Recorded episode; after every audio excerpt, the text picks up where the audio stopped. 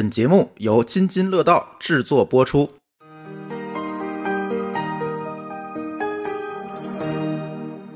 听友朋友们，大家好，我是主播张俊，咱们又有好长时间没有见面了啊。呃，欢迎大家收听咱们拼娃时代的第六期节目。因为这个疫情的影响啊，咱们津津乐道的主播们呢，纷纷调整成了这种远程录音的模式，或者一个人单独录音的模式。本来呢，咱们拼娃时代在计划春节后有三期的录音的呃这个脚本可是现在呢，也只能是做延后的处理了。因为啊，咱们几个主播的家里基本的都有录音设备，但是嘉宾他没有啊。这没有办法，这个远程的录音，所以今天呢，呃，我就临时呢，呃，抓了一个选题呢，呃，咱们采用独自录音的形式为大家呢录制这期节目。呃，这个单口啊，它不太好说，为什么呢？因为它得这个一气呵成的录完，中间没办法休息。只要是三个人、四个人录音呢，就别人说话的时候啊，你能休息一会儿，能够整理整理思路。这一个人呢就没办法了，所以呢，就是这期中间呢有什么说的不对的地方啊，呃，不连贯的地方啊，大家呢多多包涵，因为我还得呃边录边去调整这个整体的思路。那么今天呢，咱们聊什么话题呢？呃，我想。跟大家探讨一个有很多家长之前都跟我聊过的话题，也是很多家长比较苦恼的一个话题，就是如何提升孩子的注意力。呃，这个话题呢，实际上大家也都不陌生，有很多的公众号的文章啊，很多的讲座呀，也都讲过各种的方法、各种的这个理论。那么今天呢，咱们这个。录音呢，主要的一些内容呢是取材于去年的冬天，我听了一场讲座，是咱们师范大学的这个一个心理学的博士啊，金颖金博士，他们给呃我们学校做了一次这种讲座。呃在这里面呢，我觉得有很多的内容呢是比较适合咱们上小学、上中学，或者说是学龄前的有一部分的孩子的在家的这一些情况。呃，我从中间呢也提炼了一些比较重要的内容，我想跟大家呢呃一起来探讨一下。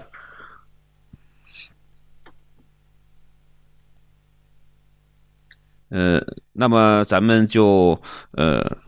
正式的进入话题啊。呃，其实有很多的家长啊，在这个微信群里头跟我交流过，呃，就问我，我家孩子要是玩什么玩具的时候啊，打游戏的时候啊，看电视的时候啊，他可专心了，这一下子能够玩一个小时、两个小时，但是呢，他一到写作业。就各种的玩啊，各种的走神不专心，错误率呢还特别高。然后还有家长跟我说，孩子小时候的这个专注力特别好，可是反而到了上小学呀，大了他就不行了。这些都是为什么呢？嗯，咱们呢一条一条的，咱们来看一看到底是因为什么他的专注力会受到影响，或者说呢，就是这个专注力或者注意力。的集中是由什么样的一些因素而组成的？呃，我们可以看到啊，就是注意力实际上呢是由这个这个两个规律和三个这个教育策略组成的。我不知道大家有没有了解这个大脑的这个设计呢？就是它并不是说就是一种，要不就是。开的形式，要不就是关的形式，就是说，呃，大脑的设计就是说，要不然就是在工作，要不然就在完全不工作。实际上，咱们从这个每天早晨起床开始呢，他的大脑的它是有一定的这个节律或者规律的，它是有生理周期的，它并不是说像咱们想的那种，我现在在工作了或者在学习了，它大脑就成为一种那个开关开开的状态。我如果不学习，我想休息一会儿呢，就把它关上了。它实际上呢是一种波动的形式，就是说，呃，我们有峰值，它也有低谷，也就是咱们可能大人们经常会说的，哎，我今天可能有的人是上午状态特别好，我的工作效率非常高，然后到了下午呢，就感觉有点精精神不集中，或者说呢，感觉有点没有那个干劲儿。然后到了五四五点钟、五六点钟呢，又感觉特别好了。这个呢，孩子上面身上呢，也其实是差不多的，也一样，就是他是不断的去循环，就是状态好的时候，状态不好的时候，状态好的状态不好的时候，不断的去进行循环的。所以啊，我们在这个设计孩子的学习的这个工作的时候，或者说是让孩子上课的时候。还是得尊重这种科学的，还是得尊重这种科学的规律，去安排教学的内容和教学的方法，这样呢才能够比较有力的去利用这个大脑的这种节律，呃，能够达到啊最好的学习效果。呃，大家可能有的听友啊，可能看过有一些文章，其实呢，咱们基本上。人类的大脑的这个周期呢，都是以九十分钟，或者说呢，是以两个小时作为一个周期，去不断的去往复的。就是说，可能这个一个小时或者九十分钟，它的状态就非常好。再过了一会儿呢，它就会走到这个这个比较低迷的一个状态了，是这么样。一般的一天会有十六个周期左右。呃，有的研究机构啊研究过，就比如说小学低年级或者说是幼儿园的比较大的孩子呢，他一般的这种呃注意力集中的时间就基本上只能保持五到十分钟，然后再大一点的到青少年能够达到十到十五分钟，有的比较好的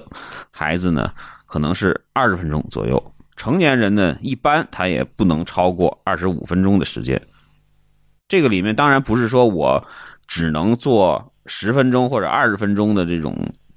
工作，它是就是说最好的一个状态，它只能保持这么长的时间。所以说，一般你看到啊，就是现在有一些网课或者有一些教学的这个工作或者教学方法，他老师在安排这个内容的时候，他基本上都是。呃，重要的知识点，十分钟或者十五分钟一个小段儿然后后面呢，让大家做做练习，让大家呢这个和同学们呢有个交流，有个讨论，这也是就是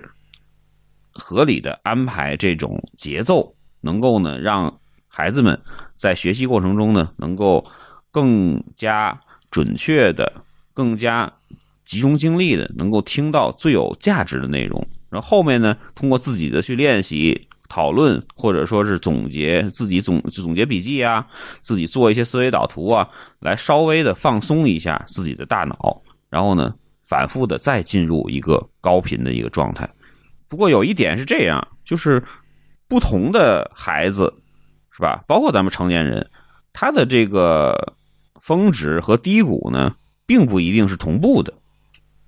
在这里面呢，就只能是靠这个咱们家长或者老师的这种技巧，能够在这个要讲重点的时候，能够把孩子的这个注意力能够拉到一个比较好的一个状态。呃，大家呢手里头如果有笔或者纸呢，咱们可以做一个图，找一张草稿纸，咱们呃横轴呢是这个刺激水平，纵轴呢是咱们。本身的孩子的注意力水平，呃，从这个原点一直，比如说横轴是往右，纵轴是往上，这样从低到高这么排列。那我们可以看到啊，实际上是它是一个倒 U 型的一种曲线，就是当刺激水平比较恰当，然后呢，这个不高也不低的时候，它的这个呃。注意力的水平是最好的，刺激水平过高了，是吧？太刺激了，然后呢，它反而会降低一个人的注意力的这种状态和水平。就是因为是这样，就是呃，我们有一个概念叫做肾肾上腺素。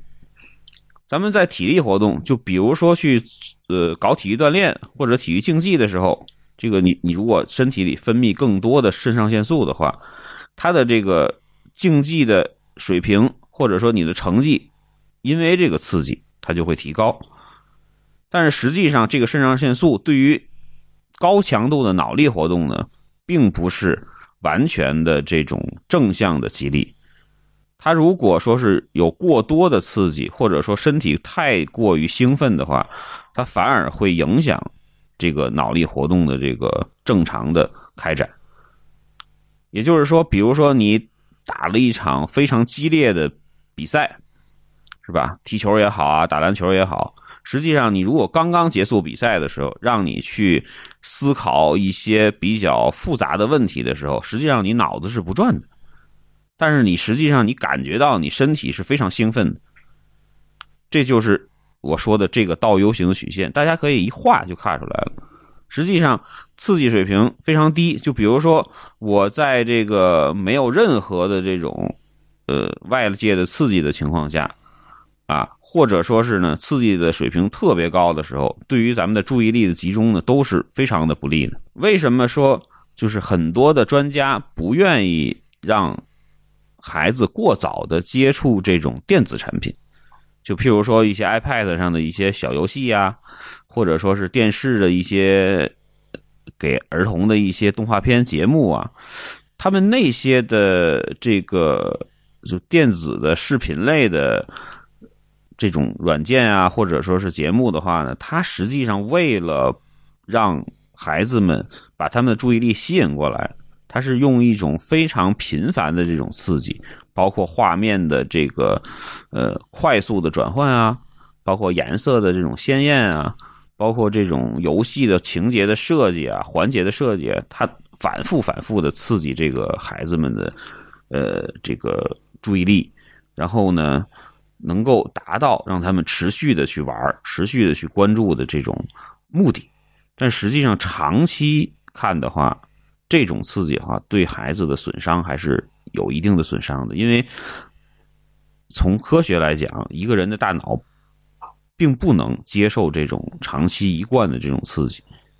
当你习惯了这种刺激之后，他可能到后面，这个你再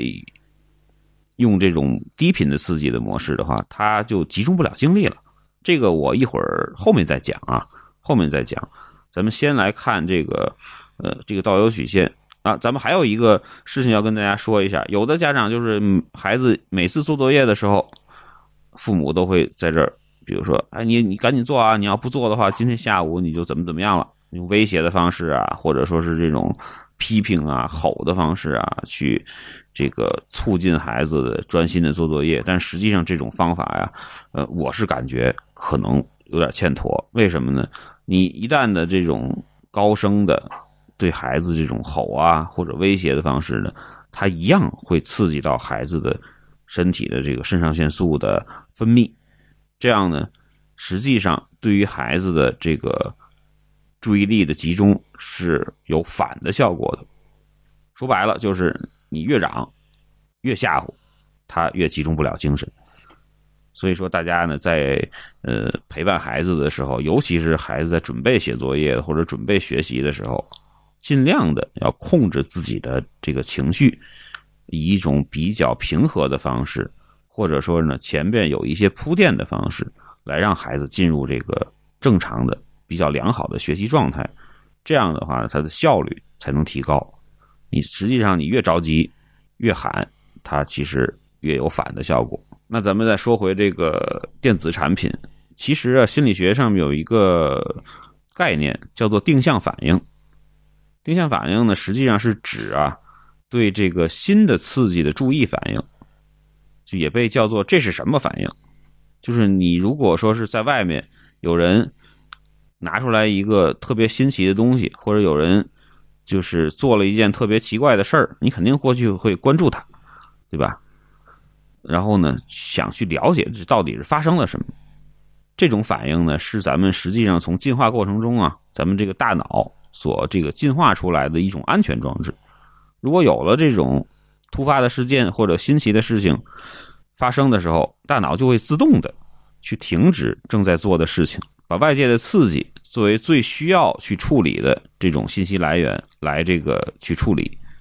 就比如说啊，就是比如电视屏幕上像动画片这个快速变化的图像，就它就会持续的反复的去通过定向反应去刺激咱们的大脑，然后呢，去呃增加咱们肾上腺素的分泌的水平。呃，这个呢，你怎么去屏蔽呢？实际上，尤其是像孩子，他根本屏蔽不了，因为他是大脑中的一个本能的一个反应。所以说我可以看到啊，就是说，同样的内容，比如说，有的人有的孩子是在看绘本去了解一个故事，有的孩子呢是通过动画片去了解一个故事。但是长期以来呢，这个尤其是特别小的孩子，这个经常看动画片的孩子呢，他的这个如果不看了之后，他在家里头玩什么东西啊，或者看什么书啊，他都没有办法这个提起精神来。或者说呢，他就能够明显的感觉他有点心浮气躁，这就是因为他的这个平时的刺激过强了，所以导致呢，他在低刺激的状态下呢，他没有办法主动的再去集中自己的这种精神了。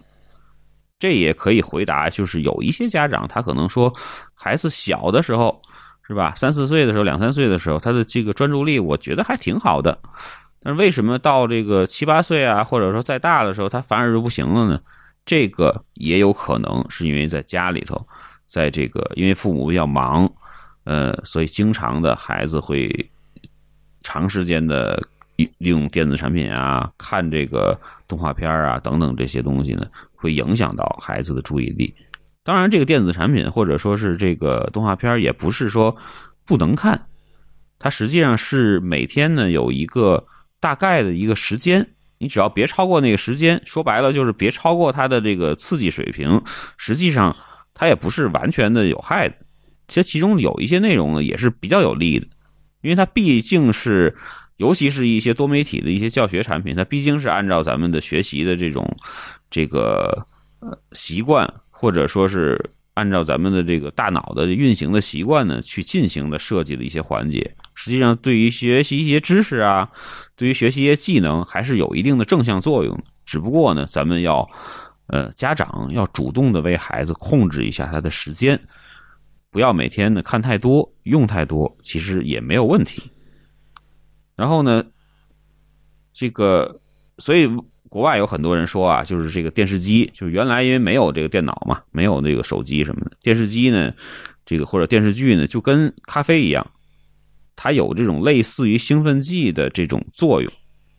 所以很多国外的这个专家呢，也是不太建议孩子长时间的去看电视剧啊，或者看动画片啊这样的一些行为。这个大家呢多看看书，你看我就经常在节目里啊或者文章里头就推荐大家要多阅读，多读纸的书，或者说是像类似于 Kindle 那种书，而不是说我去通过电视去看书啊，通过去听。这个这个这个动画片录音啊什么的，这个都替代不了阅读的作用。因为阅读呢，实际上呢是能够让你的心静下来的一种活动，能够让你在这个比较低的级别的刺激的情况下呢，也能够集中精力的这么一种训练。所以阅读呢，实际上是对于专注力的培养呢，有比较好的这种作用。或者说呢，咱们听友们或者让宝宝们多听一听津津乐道的节目，多听听咱们拼娃的时代。这个听呢，因为没有这个视觉的刺激，肯定比你看电视要好一些了，对吧？对自己的这个大脑的这个休息啊、发展呢，也都有好处。另外呢，就是实际上现在因为手机的互联网啊、手机的发展呢。咱们其实上一直都处于一种认知超载的一种时代，人们就很容易这个就是被分散，就注意力很容易被分散。一方面呢，咱们就需要处理的非常非常多的这个信息，就是一会儿需要看看这个，一会儿那边又微信又来了条信息，一会儿呢又弹出了一个什么新闻，所以说呢，一直都是被刺激的这种状态，肾上分腺分泌呢，就是在全天呢，经常会被无端的这种打乱，对吧？压力也很大。另一方面呢，我们又会感觉到有时候不知道干啥，然后呢没有办法的这种特别集中精力的去写点东西啊，去看点东西啊。这个其实呢，就是说这个跟这个现在咱们的多媒体啊，跟现在的互联网的这种这个信息获取的模式都有关系，也都有关系。这个包括老师也是，这个他们的传统的授课模式。和现在的我刚才提到的有一些比较新的多媒体的授课模式，他们相比呢，确实是在这个就是这种单从刺激水平上来讲，肯定是不如那些的，对吧？因为他们并没有这么强的趣味性。虽然现在有很多的学校也在用多媒体课件，但是它跟这种实际上纯的这种线上的产品比呢，也是有一定的差距的，对吧？所以说呢，就是说在这个。有一些孩子在线下上课的时候，在教室里啊，或者在机构里上课的时候，他实际上感觉到孩子经常会走神儿，经常会觉得他有一大段的时间根本就没有在听课。这也是因为平时的有很多的各方各面的这种因素所导致的这个状况。那咱们后面呢，长话短说，咱们来讲一讲呢，如何的来调整这样的一个状态。那咱们先看一下这个注意力的有两个规律，第一个呢是它的周期性的规律，就是它基本上是以九十分钟作为一个周期来去循环，然后另外一个呢就是它的一个转换的规律，它需要从一个内部的思考的模式到外部的这种模式这么去转换。刚才呢咱们说了这个这个就是嗯。注意力的一个规律，它就是由于刺激的这个，它由于刺激的标准或者由于刺激的等级的多与少，而是造成了这个大脑的一个规律性的一个交替。一会儿它可以保持非常好的一个状态，再过一会儿呢，它就需要去休息一会儿。嗯，这就是基本上以一个固定的时间。就比如说九十分钟，或者说是一百二十分钟这样的一个规律，去这个大脑的自我调节。另外一个呢，就是说，呃，咱们的注意力的指向的这个问题。刚才说到了，比如说大脑呢，并并不是一个开开与关的这么两个，就是不是零或一的这么一个比较明确的界限的一个状态。它呢，每个人呢都有自己的这个生理周期。然后呢，也有自己的一种调节的方式。你比如说，呃，我们所说的注意力指向外部呢，就是刚才说的，我们去专注的一处理一件事情，处理一个工作，或者呢，专注的去听课、去学习，这个呢，基本上是属于指向外部的一种状态。指向内部呢，比如说我们平常的发呆，是吧？我们睡觉，我们做一些，比如跑步啊。这个这个做一些运动啊，这些，然后呢，我们的这个冥想，或者说呢，我们进行一种小组讨论，啊，自己的做一些这个小练习呀，或者说是老师给布置的一些小任务啊，自己去完成啊，这些呢，都属于它指向内部的一种情况。在学习的过程中或者工作过程中，你不能说要求自己的脑子时刻的保持一种工作状态，实际上就是适当的休息，是吧？也非常重要，就是启动这个注意力非常重要，但是让这个注意力停止或者暂停也特别重要，因为你只有让它有暂停的这种缓的这种机会，它才能再次的启动，再次的用高效的方式去运行。要不然呢？因为这个大脑的一个这个科学规律，它只能保持这么一点时间。你如果持续的用的话，到后面它必然不受你控制，自然就会降低这个水平。所以说呢，我们在这个处理一些事情，或者说是设计孩子的这个学习工作的时候啊，或者上课的时候，还是得尊重这个科学规律。根据不同的年龄的阶段，去给他去安排这些活动。就比如说小学的低年级，他可能最多只能保持十几分钟，是吧？到了青少年呢，也最多也就保证十几分钟或者二十分钟。那么你如果说是把一个任务呢，把它拉的特别长，你非得让他一个小时完全的这种集中精精力，那它是违背这个生理规律的呀，那肯定效果就不行，对不对？那后面呢，我会给大家去讲一下怎么去处理这种任务的安排，或者说是课程的安排。回到啊，就是如何让学生更好的集中注意力，是吧？让他这个更有高效的去学习呢？那第一点呢，其实就是呃，能够让孩子们有节奏的方式去学习。就比如说我们。在这个就是安排孩子做作业的工作的时候啊，或者是安排孩子上课的时候啊，要以这种比如说注意力集中，然后让他放松，再这个注意，再放松这种模式，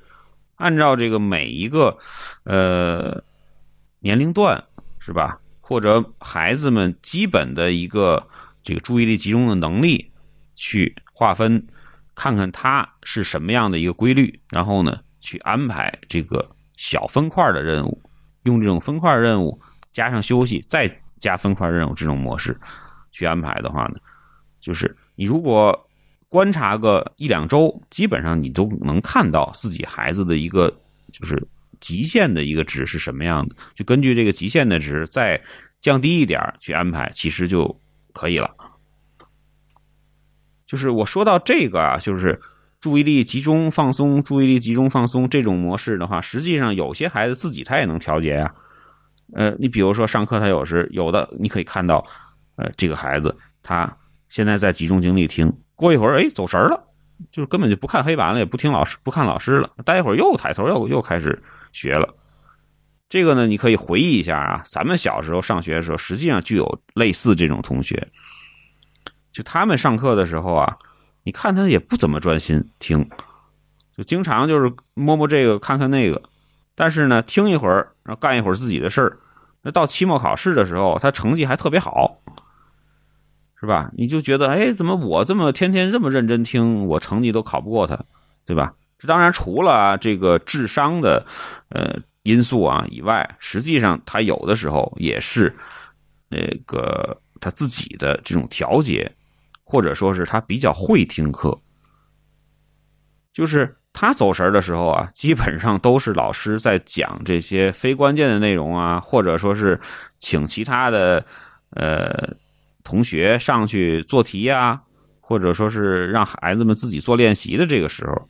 然后呢，老师只要讲关键的新的知识点、关键的知识点的时候，他他又可以回来就保持一种比较专注的状态了。啊那这样的话呢，那那如果咱们另外一个这个同学，他正好是老师讲关键的时候，他不听，是吧？老师讲这些不太关键的东西的时候，他反而就在那听的时候，那可坏了，是吧？你想，那长期以往，这个能差出多少去？是不是？所以说，就是实际上，任何一个人，包括咱们成年人都没有办法做到持续的这种保持专注力。但是呢，咱们可以利用这种规律，去把自己的节奏调整到一个比较好的一个状态，能够让咱们的这个好钢用在刀刃上。这样的话呢，你整个的这个学习效率肯定就能提高了。所以说呢，一般来说呢，我们会跟其他的家长交流的时候，会跟家长说：你别把这个这个一个任务呢弄得特别的。这个时间长，或者说是一个大块的任务，就直接扔给孩子，可以用这种类似于切豆腐块的方式，去呢把这个一个整的任务呢，把它拆分开来，拆分成三四个小任务，以每十几分钟为一个任务呢，去让孩子去完成。这样的话，他也呃不会产生很多的畏难的情绪，然后呢，它本身的效率呢也能提高。然后呢，中间是干嘛呢？中间可以穿插一些这个放松的活动，比如说活动活动身体啊，是吧？吃点水果啊，然后呢，跟他聊会儿天啊，是吧？或者让他自己去呃，干点自己喜欢的事情啊。当然，这个可以缩的比较短，对吧？比如说你学二十分钟或者学三十分钟，然后呢让他休息十分钟，这种模式，你可以看到，实际上现在小学呃的课程的这个课表的设计也是类似这样的情况，就是他会让你上四十分钟课，然后休息十分钟或者十五分钟这样子。包括在这个一节课的时候呢，现在很多有经验的老师他也是分块的，他也不是从头到尾一气呵成的去讲完的。这种一气呵成讲完的情况，一般都是出现在什么高中的时候啊，或者初中的高年级的时候才会有类似的情况，因为他教学压力大嘛，是吧？他如果说是中间停太多次的话，他讲不完，所以他可能会是这个直接从头到尾就讲下来。所以我给大家举个例子，就是说我。其实听很多的机构的老师啊，或者说是有一些校内的一些比较好的老师讲课呀，就是很多这种比较牛的老师呢，这个孩子们普遍反映，老师上课的时候就特别幽默，特别逗。这个这就是一种结构，有很多家长就不理解。你说你这个老师上课的时候讲一堆笑话，扯一堆闲的蛋的，没跟学习没关的没关的事儿。这不浪费我们的金钱，浪费我们时间吗？实际上，它并不是这样的。就这种，这个我讲一段的这个这个核心内容，我让孩子们的大脑放松一下，这种形式实际上是有利于孩子们的重新的集中这种注意力的一种技巧。就包括可能听友们很多的这个人给这个公司员工啊，或者给外部的这个合作伙伴啊做过 training，是吧？你在授课的时候一样啊，你要是一直讲干货的话，估计有半个小时，是吧？再加上这个会议室闷，是吧？那个二氧化碳的这个含量比较高，也热，估计半个小时就睡倒了一大片。有的这个学员就开始打瞌睡了，对吧？所以一般你像我在之前在做这种培训的时候，我基本上就会就时不常的就给大家开个玩笑啊。是吧？讲个笑话啊，或者讲个之前的一些段子呀。这个，比如我讲个十分钟、二十分钟，我就插一个这种小例子或者小的这种搞笑的段子。这样的话，能够让这个底下的这个呃听的人，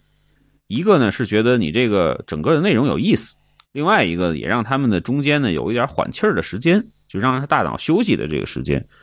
这样的反而效果会好。所以说，就是很多的家长可能听过一些，比如机构牛师的这个，比如数学、奥数的课啊，或者什么，你就可以看到，他们实际上他们并不是说这个整整本的这个书，或者说是三个小时课一气呵成全都讲下来，是吧？那种实际上效果是很差的，因为孩子根本就扛不住，他中间必然是讲完一道题，然后呢找个词儿逗逗这个呀，然后说说那个呀。然后呢，再讲点什么，这个孩子们感兴趣的一些话题呀，包括就是这个引申，呃，从这个知识点可以引申出来一些小段子呀，这些东西实际上就是一个呃放松的这种模式，对吧？包括咱们自己，呃，可以这个和孩子进行一些关于这个学习。内容方面的讨论啊，和孩子一起做一做思维导图啊，这些其实，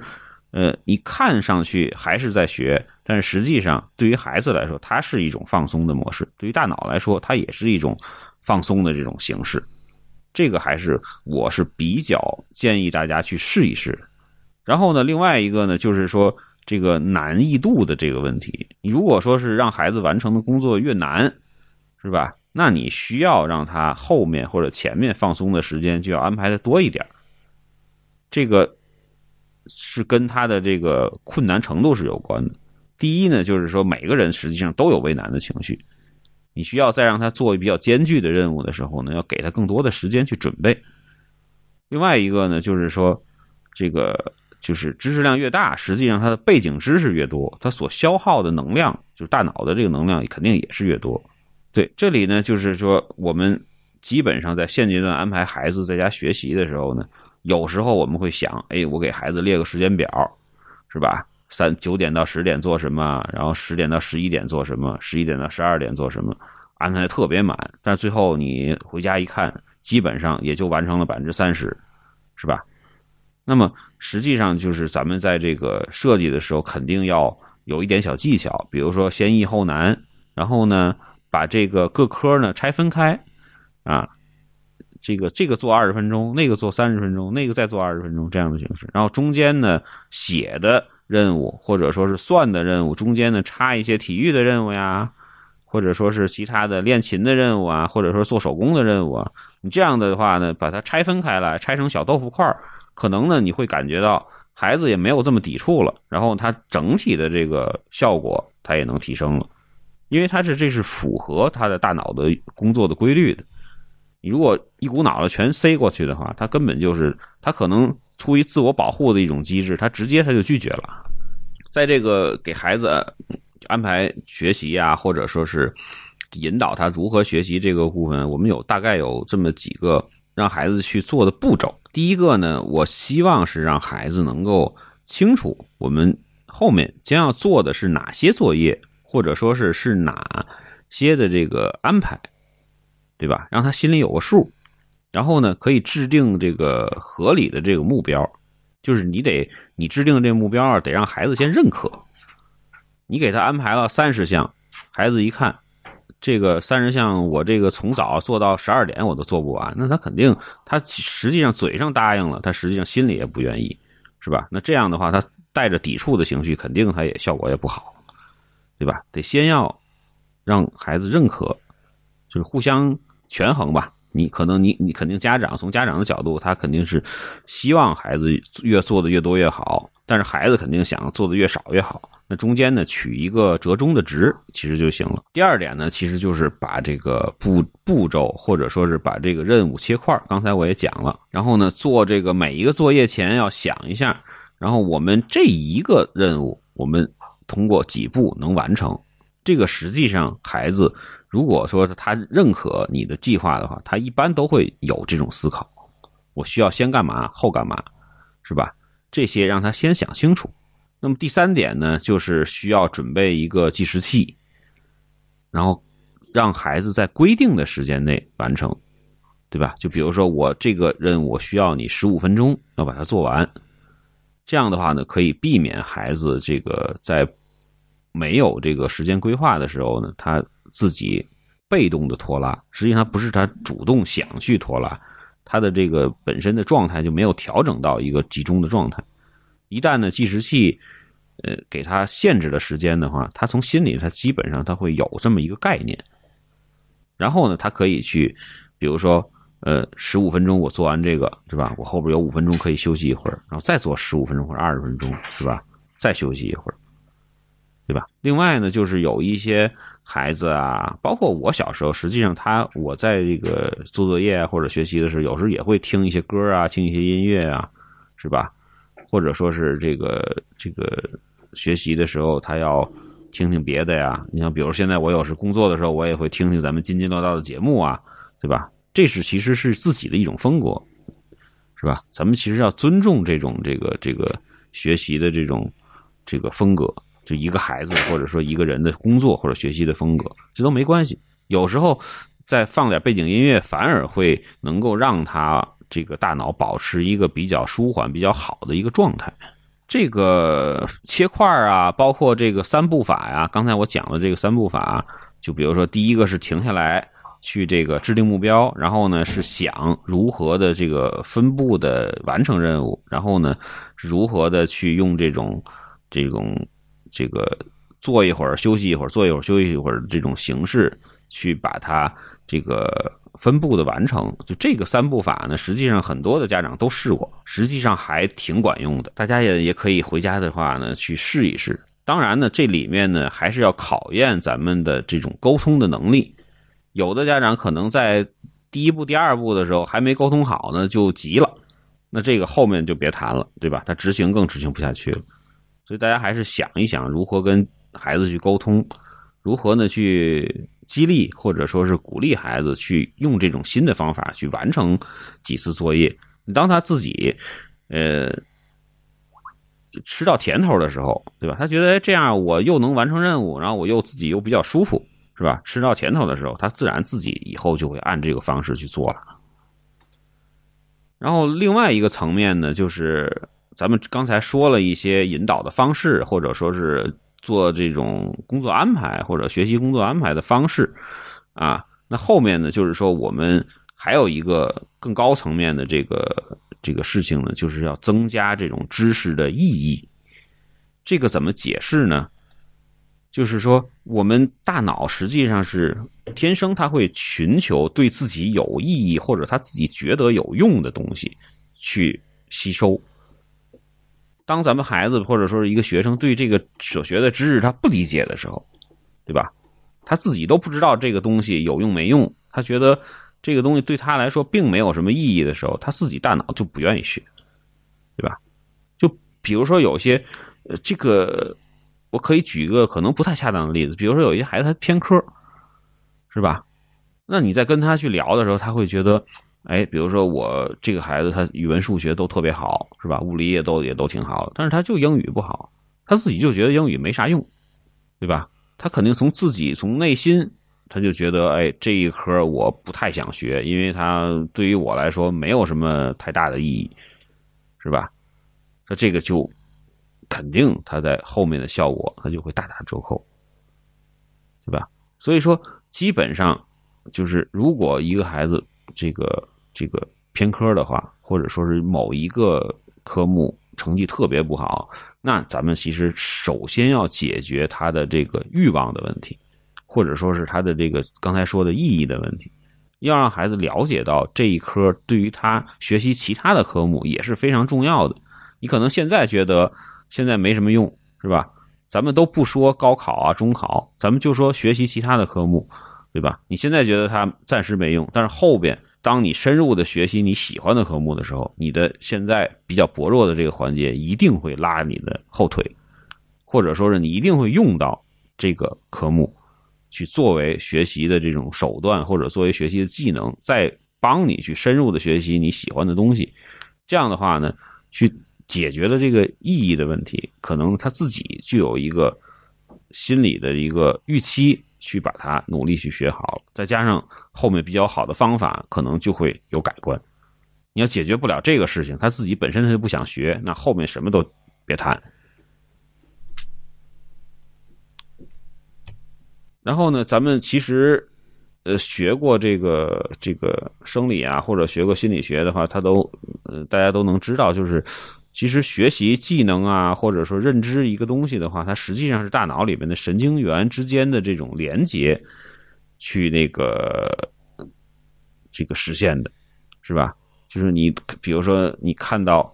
哎，这个一个小椅子，这个椅子是黄色的，那可能你在这个大脑里的神经元，它就会经过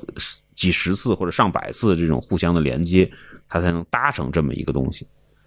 所以说，大脑还是挺神奇的一个结构啊。它里边，它的这个存储的模式跟那个电计算机还不太一样。对，它是用神经的这种存储的方式去结合。所以说，咱们这个所学的知识，这个这个越新颖，是吧？越有意思，那神经元的刺激，就是它的连接就会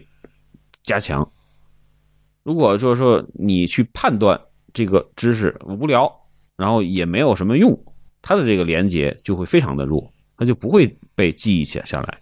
这就其实属于很多的都是属于一种本能的反应。你不能说是怪孩子说你怎么不学呢？他自己都觉得这个东西无聊，或者说这个知识本身他就是在在教的过程中，他就是非常的无聊的这种方式，那怎么怎么能学好呢？是不是？所以我们平时在这个让孩子学习呀，或者说是这个设计这种这种课程的时候呢，一定要。关注这一点，第一呢，就是说我们合理的安排这种学和放松的时间；另外一点呢，还要让这个知识有意思、有意义起来，或者有意思起来。其实这一点，在比如说在我做的这个园儿里边啊，就是就是针对于零到三岁的这个孩子，这个我们在设计课程时，都是首先要这个遵循这个这个原则的，就你一定要第一呢，要跟这个生活要有连连接，连要有联系；第二个要有这个这个。去让孩子有趣感觉，你才能学得进去。这个现在的新的一些这个教学方法啊，或者新的一些教案啊，我觉得也改善的也不错，也比原来好多了。就是在可能在几十年前，我们就是照本宣科，所有东西都是啪啪啪公式题直接让你去看。现在呢，很多的这个包括语文书也是，它有很多的教学的方法，它都是这个跟现实中的一些实际的场景要联联系到一起了，对吧？然后旧知识和新知识也有一些联系。这样的话呢，孩子在学的时候就没有那么枯燥。对，所以我建议家长呢，就是在这个辅导孩子的时候，也可以找找这个这些类似的方法，类似的方法，这个先别追求量的突破。是吧？先把孩子的这个兴趣，或者先把孩子的这个这个这个对于知识的意义这个事情先搞定了。你可能你会觉得，就是说，反而不需要你太去这个费劲，他就能自己就能去学了。实际上，孩子们是这个自学能力是很强的，就不像大家想的那样，就必须得家长去盯着。但是。他他他有兴趣的东西，你比如说你给他个什么玩具啊，或者他喜欢的东西的话，你你觉得需要你完全一步一步的陪着他玩吗？根本不需要，是吧？他玩的比你还溜呢，是吧？但是学知识的时候，他因为知识的本身，他有时候就是那种枯燥的形式，是吧？那那那就需要咱们老师或者家长去解决这个东西，去帮他去建立这种联系。就说到这个联系的话呢，其实思维导图这个方式啊，就挺好的。就是我之前也经常的会提到这个这个思维导图这个这个工具，就它可以帮你去整理你自己的思路，是吧？和其他的东西建立联系。因为有的有的思维导图，它也呃画的也非常漂亮，对吧？就是说，实际上网上有很多这种类似的教程，比如说包括现在古诗背古诗，有的都用思维导图来背。是吧？我们不是说就是用了思维导图，它就能够学会，但是这是一个好的方法，是吧？可以，大家可以买一些书啊，或者在网上看一些电子的一些资料啊，去学习一下，是吧？怎么能够这个这个和孩子一起去用思维导图这种方式去完成一个知识点或者是一个科目的这种学习，这个还是挺好的。这个我就不在这展开讲了啊，因为这个呃时间比较长了。那后面呢？还有呢，就是说激发学生的兴趣，对吧？就是刚才我们回到之前说的这个注意力和刺激水平的这个曲线啊，就是你需要让他保持一个比较恰当的刺激的水平，他才能够效率达到最高，是吧？所以我们在这个就是。和孩子们辅导做作业的时候啊，或者什么，你可以引入一些比较好玩、比较有趣的一些东西，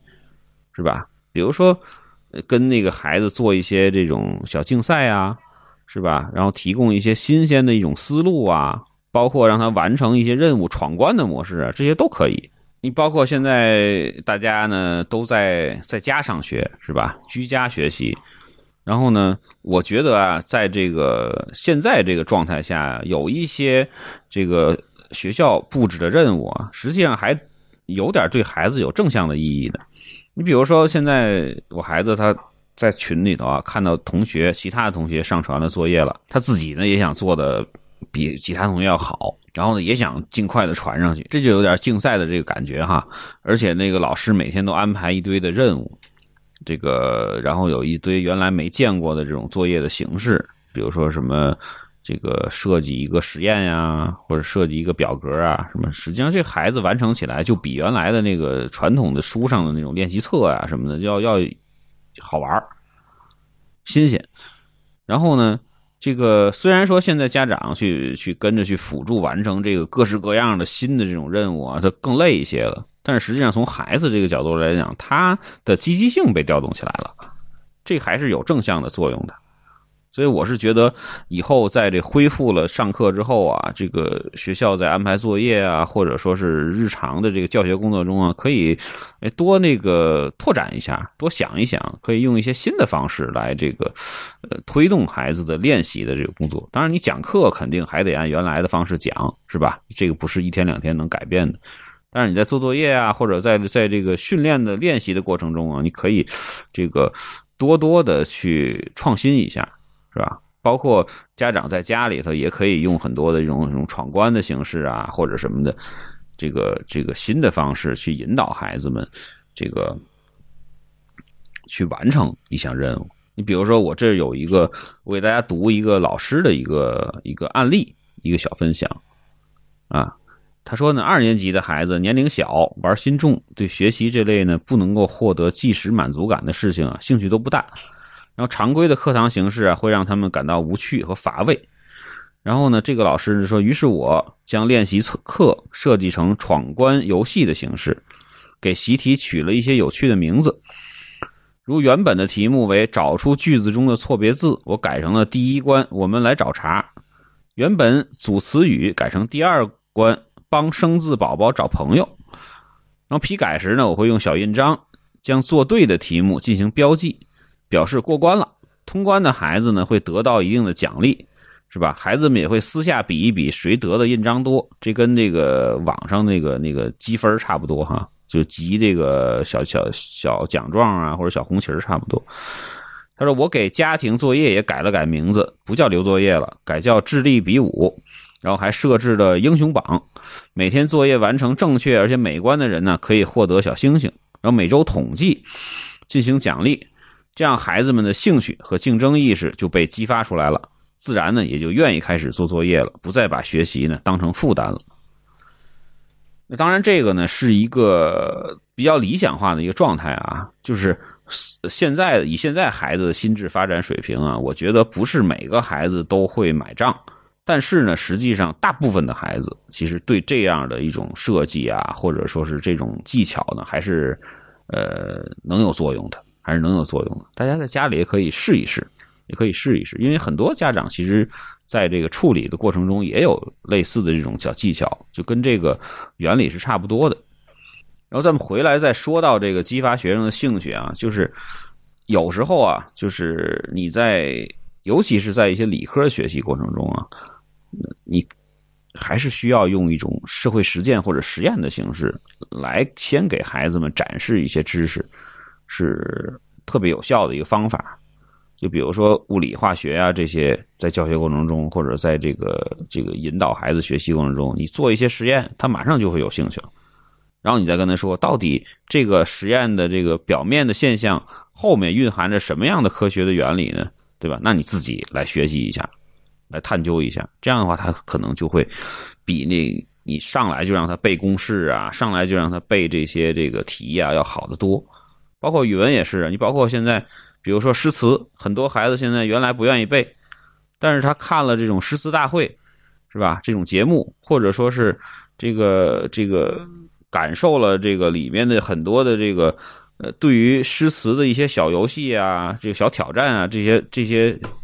呃有意思的东西之后，他自然他就会愿意去背了。这个比你说一一百句话都管用。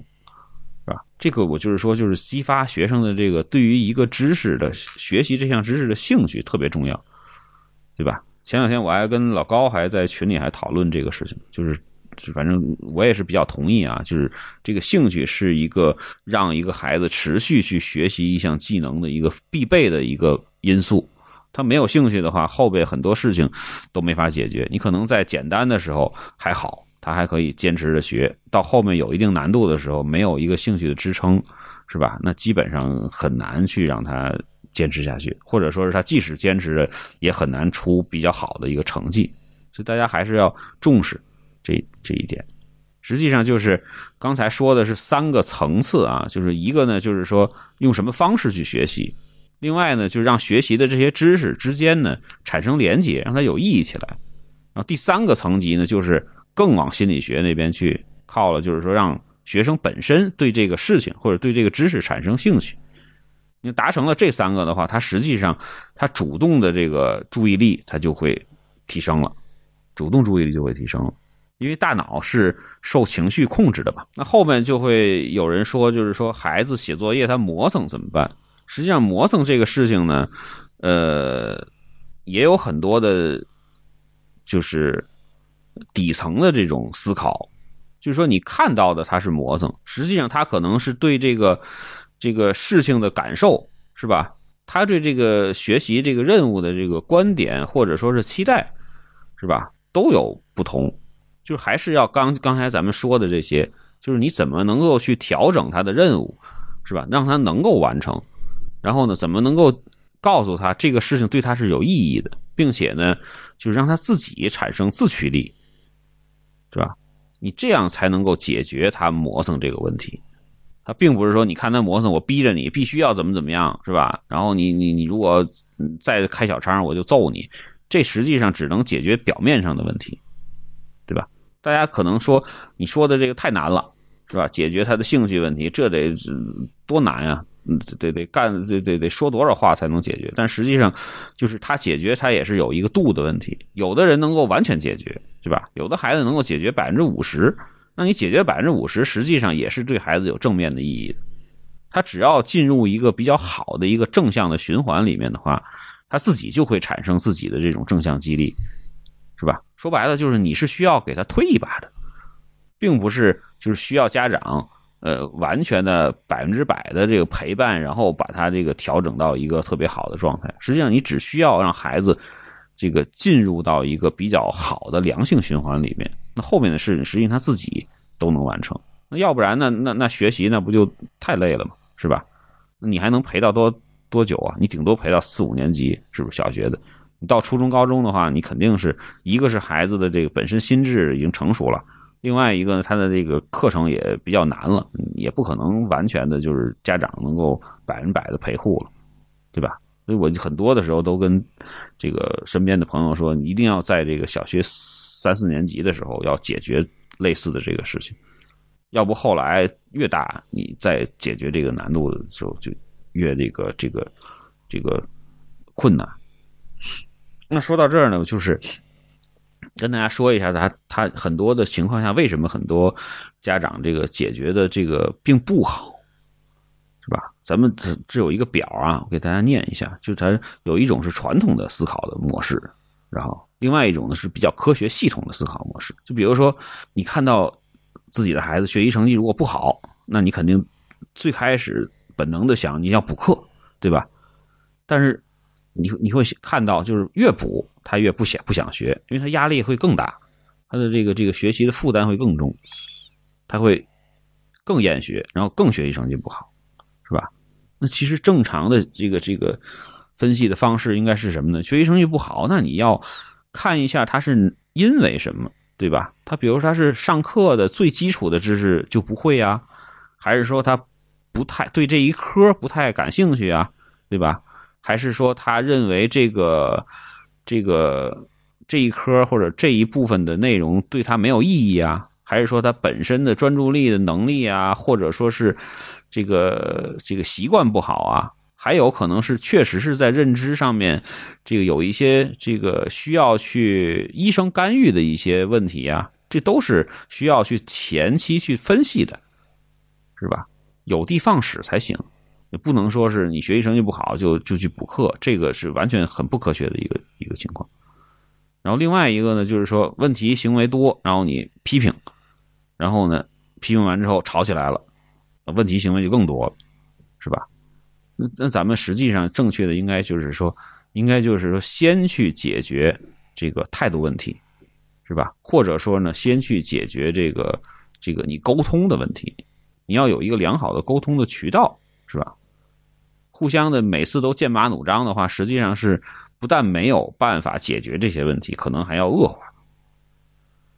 另外一个呢，就是说，呃，比如上课的小动作比较多，是吧？那你盯着他批评他，然后呢，他可能小动作就更多了。因为这个东西在我们小龄段的这个教育过程中，它叫做这个这个强化反应，就是他如果有一些错误的话，你你越每天说他，他越会强化这个错误在他大脑中的这个印象。是吧？那就是说，他如果就比如说这个思考方式，如果说正确的话，应该是什么呢？就是说，他如果上个小动作做，那你就让他持续的动呗，对吧？是吧？或者说是你要调整他的这个注意力的这个这个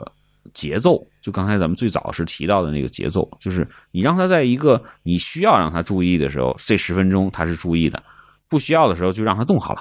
然后呢，我们对于这种这个作业磨蹭，或者说是这个就是学习的时候它的效率太低的这个问题呢，基本上他会发现有这么几个这个主要的集中的问题点。就一个呢，是他这个知识对于他来说不会的太多了，就过于难了。另外一个呢，就是说他第二点呢，就是他的情绪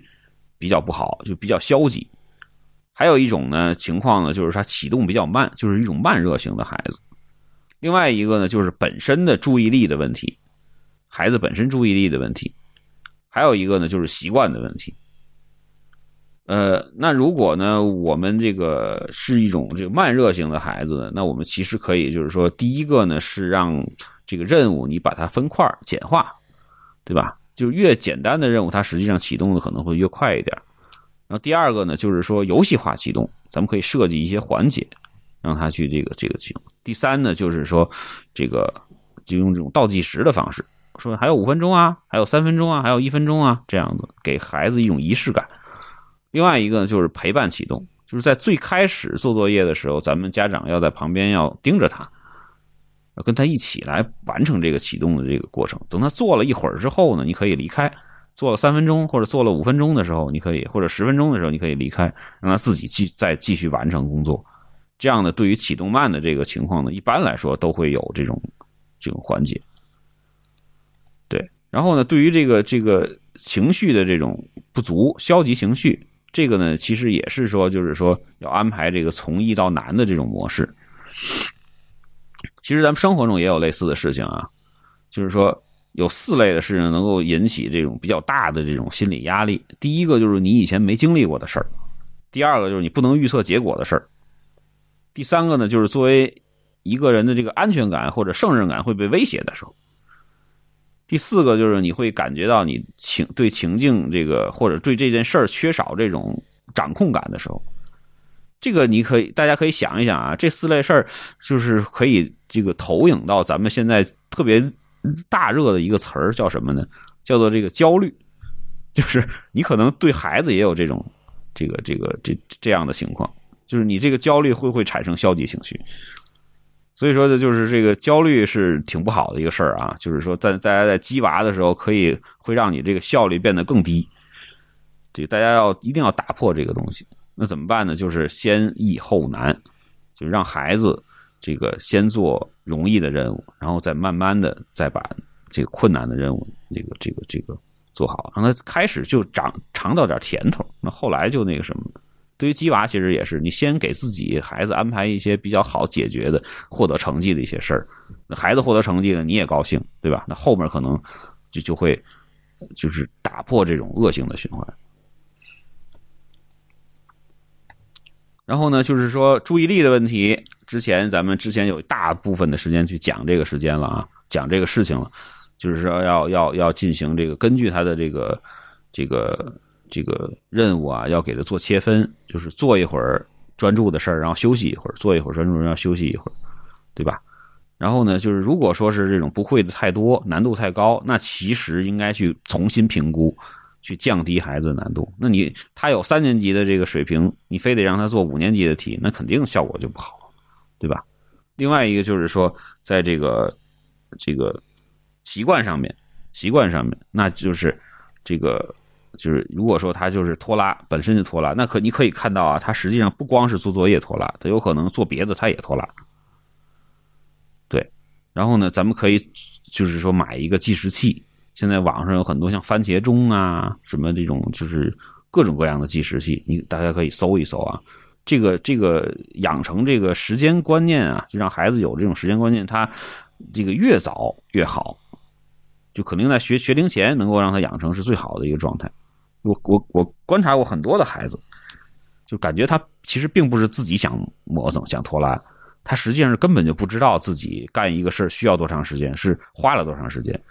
他觉得自己可能叠一个东西，他可能觉得自己才过了两分钟，实际上一看表已经半个小时了。他自己都不知道自己浪费了多少时间，所以说要养要这个这个让孩子有这个时间的观念，实际上是解决这个磨蹭拖拉问题的一个必备的前提。他得先知道时间的概念才行。对，这个就是刚才我说的，就是针对于这个孩子拖拉呀、磨蹭啊，这个效率不高，这个五个比较。这个集中的这几个问题去怎么解决？然后你看，说了今天也聊了一个多小时了哈。呃，今天呢就先给大家呢讲这么多吧。其实主要的一些这个常见的问题也都涵盖在里面了，也不知道这个听友们都理解了没有啊？听明白没有？就实际上这个咱们对于孩子的注意力也好啊，像说说的专注力也好啊，它都不是一天去养成的。就他的比如说拖拉的习惯啊，它也不是一天造成的，它是很长很长时间造成的。所以咱们在调整或者说是让孩子改进的时候，你也别着急。我觉得他也不是说。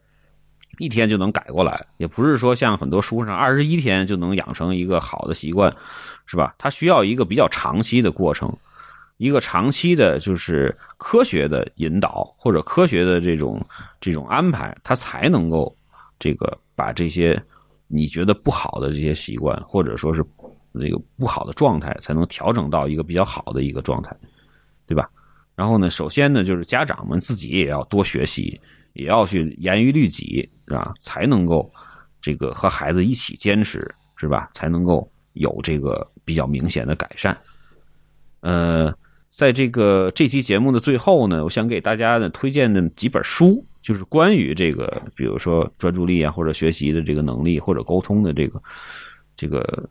这方面的这些知识的一些这个中外的一些书籍。嗯。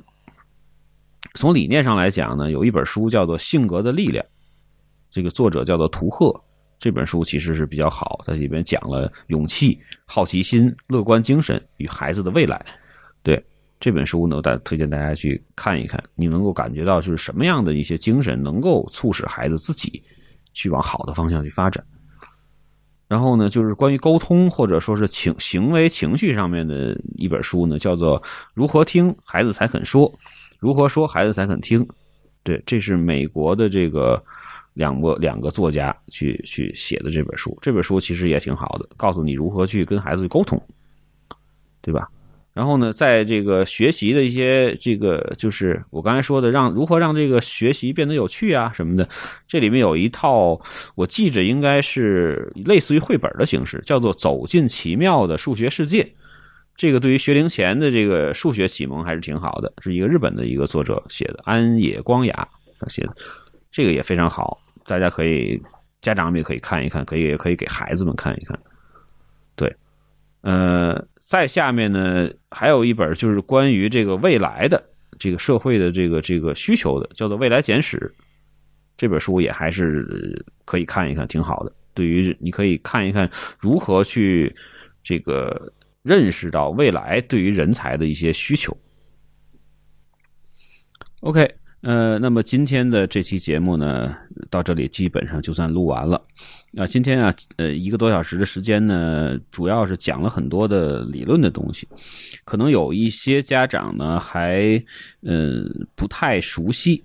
呃，没关系。如果有什么需要探讨的呢，你可以在咱们津津乐道的公众号留言。咱们可以在公众号后台进行交流。最后，我想为大家呢送上一段，呃，可以让孩子去练习这个表达力啊，或者磨嘴皮子这么一个绕口令。呃，这个呢也是咱们传统相声里面比较经典的一段，叫做《玲珑塔》。这个整个绕口令啊比较长。咱们呃可以让孩子练习这个中间最核心的这个部分。其实我是觉得对孩子的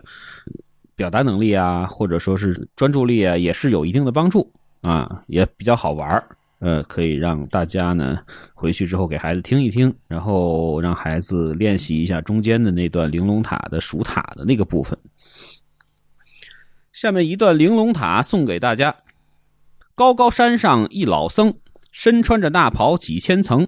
您若问老僧年高迈，曾记得黄河九成清，五百年前清一城，一共四千五百冬。老僧道有八个徒弟，八个徒弟都有发名，大徒弟名叫青头愣，二徒弟名叫愣头青，三徒弟名叫僧三点儿，四徒弟名叫点儿三僧，五徒弟名叫崩葫芦霸，六徒弟名叫霸葫芦崩。七徒弟名叫风随化，八徒弟他叫华随风。老师傅教给他们八宗艺，八仙过海是各显其能。青头愣会打磬，愣头青会撞钟，僧三点会吹管点三僧会捧笙，崩葫芦把会打鼓，把葫芦崩会念经，风随画他会扫地，画随风他会点灯。老师傅叫他们换一换，要想换过来是万不能。愣头青打不了那青头愣的磬，青头愣撞不了那愣头青的钟。点三僧吹不了那僧三点的管，僧三点就捧不了那点三僧的声。八葫芦蹦打不了崩葫芦把的鼓，蹦葫芦把就念不了那八葫芦蹦的经。画随风扫不了风随画的地。风随画就点不了那画随风的灯。老师傅一见有了气，要打着徒弟整八名。眼看着八个徒弟就要挨打了，从门外来了五位云游的僧，共凑僧人十三位。一到这个后院去数玲珑，后院倒有个玲珑塔，他们上去数单层，是回来数双层。谁要是数得上来玲珑塔，谁就是那个大师兄。谁要是数不过来玲珑塔，我叫他罚跪到天明。好嘞，那就开始数塔了。玲珑塔塔玲珑，玲珑宝塔第一层，一张高桌，四条腿儿，一个和尚，一本经，一副挠脖，一口磬，一个木了鱼子，一盏灯，一个金钟整四两，风儿一刮，它响哗楞。玲珑塔塔玲珑，跳过二层数三层，三张高桌，十二条腿三个和尚，三本经，三副挠脖，三口磬，三个木了鱼子，三盏灯，三个金钟，十二两，风儿一刮，它响哗楞。玲珑塔塔玲珑，玲珑宝塔第五层，五张高桌。二十条腿儿，五个和尚，五本经，五副挠脖，五口磬，五个木了鱼子，五盏灯，五个金钟，二十两。风儿一刮，它响哗楞。玲珑塔塔玲珑，玲珑宝塔第七层，七张高桌，二十八条腿儿，七个和尚，七本经，七副挠脖，七口磬，七个木了鱼子，七盏灯，七个金钟，二十八两。风儿一刮，响哗楞。玲珑塔塔玲珑。玲珑宝塔第九层，九张高桌，三十六条腿，九个和尚，九本经，九副挠脖，九口磬，九个木了鱼子，九盏灯，九个金钟，三十六两。风儿一刮，它响哗楞。玲珑塔塔玲珑，玲珑宝塔十一层，十一张高桌，四十四条腿，十一个和尚，十一本经，十一副挠脖，十一口磬，十一个木了鱼子，十一盏灯，十一个金钟，四十四两。风儿一刮，响哗楞。玲珑塔塔玲珑，玲珑塔到顶。十三层，十三张高桌，五十二条腿儿，十三个和尚，十三本经，十三副挠脖，十三口磬，十三个木了鱼子，十三盏灯，十三个金钟儿，五十二两。风儿一刮，响哗楞。玲珑塔塔玲珑，玲珑塔往回数，十二层，十二张高桌，四十八条腿儿，十二个和尚，十二本经，十二副挠脖，十二口磬，十二个木了鱼子，十二盏灯，十二个金钟，四十八两。风儿一刮，响哗楞。玲珑塔塔玲珑，玲珑宝塔第十层。十张高桌，四十条腿十个和尚，十本经，十副挠脖，十口磬，十个木了鱼子，十盏灯，十个金钟，四十两。风儿一刮，响哗楞。玲珑塔塔玲珑，玲珑宝塔第八层，八张高桌，三十二条腿八个和尚，八本经，八副挠脖，八口磬，八个木了鱼子，八盏灯，八个金钟，三十二两。风儿一刮，响哗楞。玲珑塔塔玲珑，玲珑宝塔第六层，六张高桌，二十四条腿六个和尚，六本经，六副挠脖，六口磬，六个木了鱼子，六盏灯，六个金钟啊，二十四两。风儿一刮，响哗楞。玲珑塔塔玲珑，玲珑宝塔第四层。四张高桌，十六条腿四个和尚，四本经，四副挠脖，四口磬，四个木了鱼子，四盏灯，四个金钟，十六两。风儿一刮，响哗楞。玲珑塔塔玲珑，玲珑宝塔第二层，两张高桌，八条腿两个和尚，两本经，两副挠脖，两口磬，两个木了鱼子，两盏灯，两个金钟，整八两。风儿一刮，响哗楞。僧人数罢这玲珑塔，抬头看满天星，地上看有个坑，坑里看冻着冰，冰旁看一棵松，松上看落着鹰，屋里看一老僧，僧前看一本经。经前看点着灯，墙上看钉着钉，钉上看挂着弓，看着看着迷了眼。西北前天起了大风，说大风好大的风。十个人见了九个惊，刮乱了满天星，刮平了地上坑，刮化了坑里冰，刮倒了冰旁松，刮飞了松上鹰，刮走了一老僧，刮翻了僧前经，刮灭了经前灯，刮掉了墙上钉，刮崩了钉上弓。霎时间，他只刮得星散坑平，冰化松倒，鹰飞僧走，经翻灯灭，钉掉弓崩，这么一段绕口令。哎呀妈呀！可憋死我了。好了。呃，这段绕口令呢，送给大家。呃，希望大家呢能够在公众号留言和我们进行交流。感谢大家的收听，再见。感谢您收听本期节目，同时您也可以收听我们制作的更多播客节目：乱炖、蓝海之下、品质生活和科技先生。在您收听的平台上直接搜索即可找到以上这些节目。我们鼓励以购买替代打赏。如果您觉得我们的节目对您有帮助，欢迎以购买周边产品的形式来支持我们。关注我们的微信公众号“津津乐道播客”，天津的津，欢乐的乐，道路的道，进入周边产品菜单购买即可。如果您愿意参与我们的讨论，可以加主播的微信号 d a o 幺六零三零幺，加入我们的听友群。